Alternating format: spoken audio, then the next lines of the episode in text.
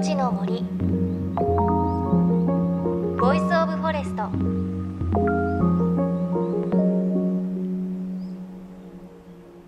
おはようございます。高橋万里恵です。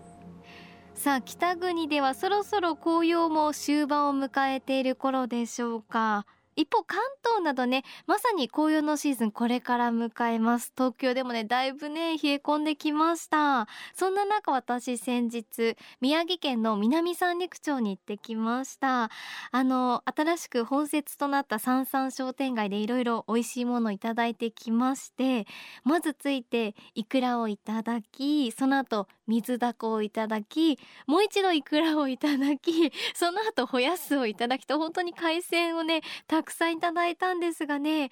何でしょうね一番美味しかったの。いや全部美味しかったんですけれど今の時期ねいくらが美味しかったですね。醤油漬けがこういろいろお店によって味付けが違うんですがもういくらそのものが濃厚ですごく美味しかったので皆さんお腹空いてきたでしょうか？ぜひねあの南三陸のいくら美味しいのであの足を運んでねいただいてね食べていただけたらね嬉しいなと思います。もうね宝石みたいキラキラしてました。さあ JFN38 曲を結んでお送りします。命の森 Voice of Forest。この番組は鎮守の森のプロジェクトをはじめ全国に広がる植林活動や自然保護の取り組みにスポットを当てるプログラムです。各分野の森の賢人たちの声に耳を傾け森と共存する生き方を考えていきます。さて地球全体をフィールドに撮影を続ける自然写真家高砂淳二さんのインタビュー何度かに分けてお届けしてきましたが今週でラストとなります。進化の理屈ではとても説明できないような不思議な生き物のお話。コスタリカの森の多様性ハワイの森にいるという精霊の話カナダで出会ったカメラ目線のグリズリーのお話など本当に面白い話ねたくさん聞かせていただきましたが最後は40年近く世界の自然を見つめてきた高砂さんが思う日本の自然の魅力です。えー、僕そうですね。国内でね撮影で好きで行くのは小笠原とか沖縄とかね、えーえー、行きますけども、うん、小笠原はまた秋とかいいんですよ。だから行きたいなと思ってますね。季節になるんですか？9月10月ぐらいねあのマッコウクジラが結構見やすい感じになってくるんですね。でマッコウクジラを見れるところっていうのは世界的にもすごく限られててで深く本当に500メートルとか1000メートルとか潜っちゃってねダイオウイカ食べるんですよ。あの有名な有名なでっかいイカね。で小笠原のあたりはその一挙に1,000メートルぐらい落ちているそのドロップオフがあるんですね。ですからちょうどそのマッコウたちには絶好なんですよ。であそこに住んでてでで9月10月ぐらいになるとまあ台風もちょっと収まってマッコを見やすい時期に入るんですよね。だちょっと行きたいなと思って。えー、いつも行かれるともちろん一緒に泳がれる。はい、はい、そうですね。でマッコクジラってね面白くってクジラとかイルカ類っていうのは超音波を出すんですけどもねそれでこう透明度の悪い海の中でも周りの状況を、その超音波が跳ね返ってくるものを聞いて把握するわけなんですけどマッコウクジラはまあそんな深海に潜ることもあってその超音波を出すのがすごく鋭いんですよね。クリック音って言うんですけどクリックリックリってこう音波を出して。で僕まあ何回か泳いだことありますけども透明度よりもだいぶ向こうにいて全然姿が見えないところからそのクリック音だけねこっちに浴びせかけてくるんですよね。クリックリックリでだんだんだんだん近づいてきてやっと姿が見えるぐらいになるともう本当多分肺のあたり空間あるからかどうかわかんないですけどそこになんかこう響く刺さってくるみたいにねクリックリックリックリってしてうわー近づいてきてる俺のことすっかりスキャンしてるみたいな。もういるのはこっちはわからないけど向こうは分かってる。そうですね。それはねなんか動物の能力ってすごいなって思うんですね。今話聞いてると、こう最初、うん、見えないわけじゃないですか、ええ、クジラが、で、はい、だんだん近づいてくるのが分かって、え、どう対面するんですか僕はもう本当マッコウクジラはやっぱり興味はあるんですけど、うん、やっぱ警戒心もすごく強いのでこっちから少しでも向こうに泳ぐとね向こうはすぐ進路変えてスーッとあっち行っちゃったり潜っちゃったりするんですね。だからもうひたすら水に 溶け込むようにしてじーっと何にもしませんよってこう待ってでもカメラは構えてるみたいな感じで待ってますね。その間僕にこう超音波を浴びせかけて、スキャンしながら見てるんですよね、えー、そうすると急に現れるんですか？だんだんだんだんこう透明度30メートルだとすると、30メートルぐらいからうっすら見えてきてでそこからもっと近づくとすっかり姿が見えてで頭がこうおでこがドンと四角い感じのね面白い面白い顔っていうか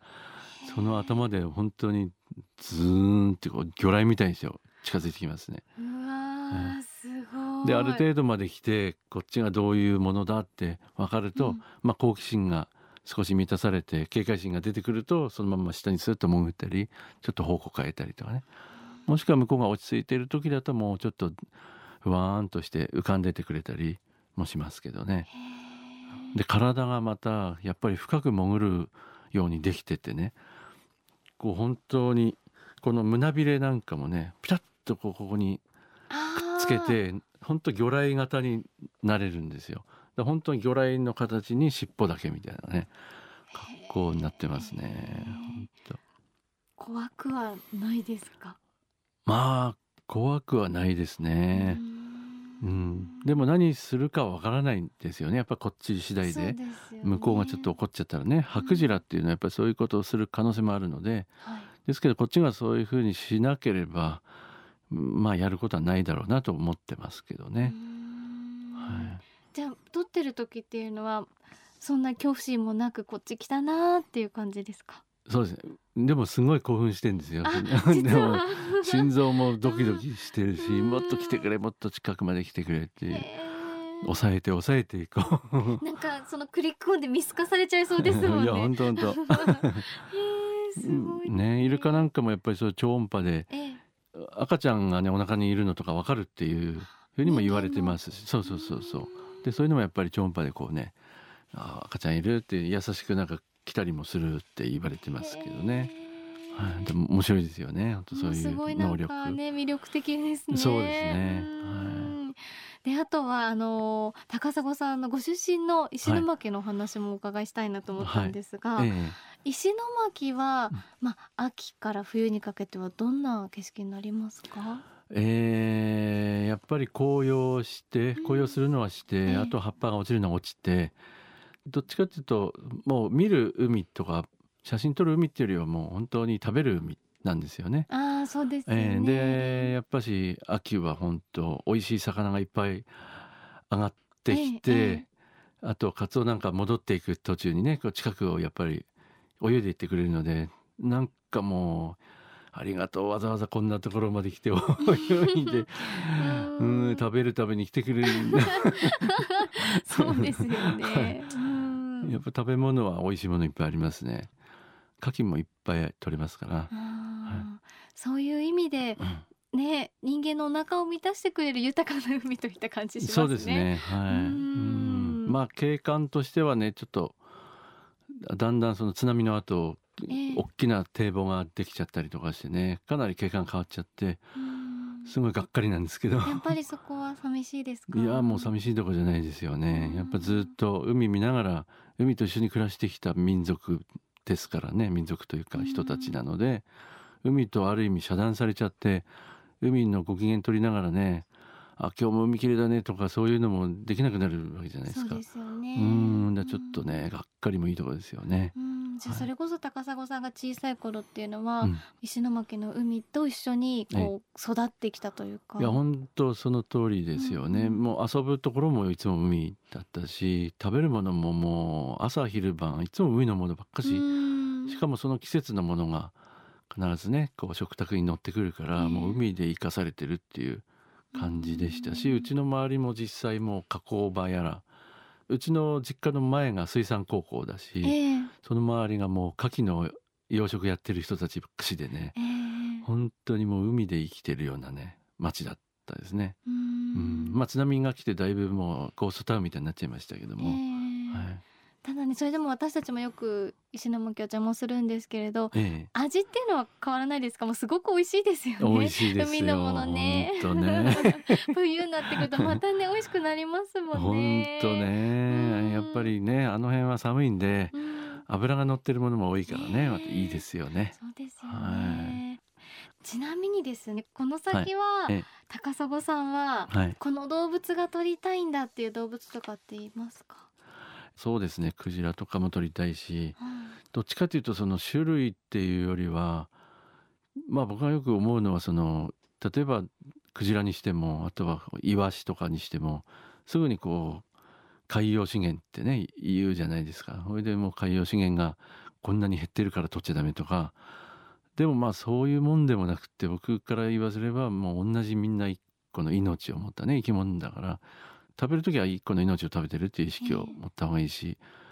そもそも海洋生物とかはじ人間の資源じゃないっていう 発想に自分も思うし他の人にもねそうなってる人には伝えたいので、うん。そういう気持ちをちょっとね持てるような感じられるような命を感じる写真をもっと撮りたいとは思いますけどね。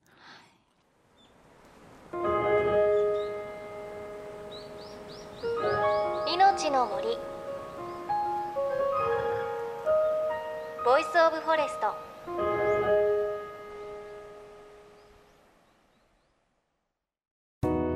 JFN38 局では東日本大震災で被災した沿岸部に津波から命を守る森の防潮堤を作る鎮守の森のプロジェクトを支援する募金を受け付けています。この命を守る森づくりに取り組んでいる AIU 損害保険株式会社では中小企業を災害や事故から守る損害保険のラインナップビジネスガードを提供。AIU では法人会納税協会会員からのビジネスガード新規契約企業1社に対しどんぐりの苗木1本を植樹する活動を行い被災地の復興全国の防災減災に取り組んでいます。詳しくは番組のブログをご覧ください。命の森 Voice of Forest。今朝は自然写真家高砂淳二さんをお迎えしてお話伺いました。いやーマッコウクジラの話すごいですね。いやー